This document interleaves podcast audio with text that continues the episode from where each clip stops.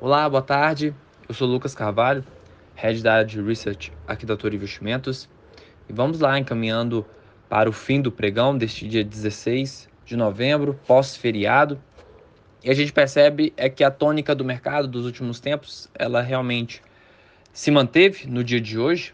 Percebemos aí o Ibovespa a renovar a sua máxima do dia há poucos minutos atrás, a 124.694 pontos, um avanço de mais de 1,2%. A gente percebe que uma, há uma demanda muito forte por risco nos mercados globais, apesar de que hoje as bolsas dos Estados Unidos estão levemente em queda, mas é, o que a gente percebe, principalmente no mercado brasileiro, é um forte impulso é, dos investidores aí na busca de ações, principalmente ações é, descontadas. Entre os destaques de alta, Magazine Luiza, Magalu subindo mais de 21%, Bahia subindo 9,6% e Brasil Foods uma alta de 8,11%. No campo negativo, com a queda forte dos preços do petróleo, que a gente vai destacar mais à frente, Prio caindo 3,3%, Cielo 2,5% e 3R fechando ali 2,1 top 3. Tem ainda as ações tanto ordinárias quanto preferenciais da Petrobras caindo próximo ah, as ordinárias 1,9% e a preferencial, as preferenciais 1,4% arredondando para cima.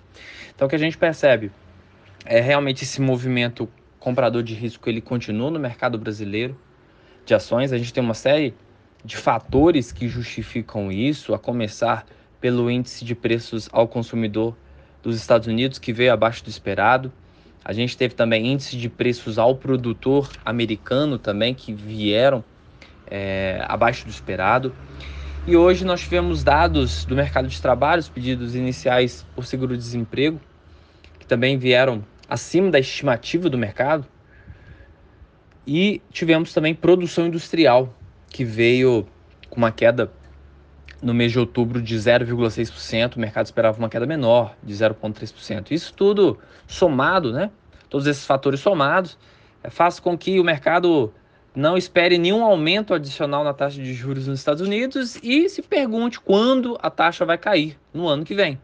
Agora o mercado já acredita que tem possibilidades do início de corte de juros nos Estados Unidos acontecer a partir de maio de 2024, ou seja, bem próximo ali da virada do primeiro para o segundo semestre. Vamos acompanhar. Então, essa expectativa de juros sendo mantidos e a expectativa de queda no ano que vem faz com que os investidores busquem mais risco nos seus portfólios. Temos também uma correlação muito forte dos DIs, né, as taxas de juros é, futuras aqui no Brasil é, pedindo menor prêmio, caindo é, num movimento bastante forte nos últimos tempos, seguindo em consonância com o movimento de fechamento de curva de juros lá nos Estados Unidos. É que no Brasil a gente cabe frisar que houve a indicação por parte de agentes do governo de que poderá ser mantida a meta de resultado primário é, zero, né, zero déficit para 2024. Então isso acaba contribuindo para esse efeito positivo aqui no mercado nacional. Lá fora, petróleo Brent caindo forte, é, 4,6% de retração a 77 dólares e 43 cents. Então, uma queda muito forte. Não à toa as empresas ligadas a essa commodity, né, como eu disse, Prio, 3R, Petro, Petrobras, no campo negativo. Temos ainda, como eu disse, uma queda muito forte do, dos pedidos de prêmio é, dos títulos americanos. O título de 10 anos, é uma referência global, caindo mais de 2%, a, a taxa 4,44 anual, né? Uma taxa que a gente não via há bastante tempo. E o dólar, neste contexto todo, praticamente no 0 a 0, 4,86. Então, uma leve alta de 0,15%.